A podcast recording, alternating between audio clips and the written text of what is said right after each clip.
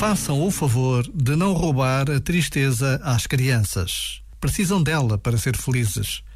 A superproteção, que pretende impedir qualquer dor ou sofrimento, nega a necessária aceitação e integração da vulnerabilidade humana. Este momento está disponível em podcast no site e na app.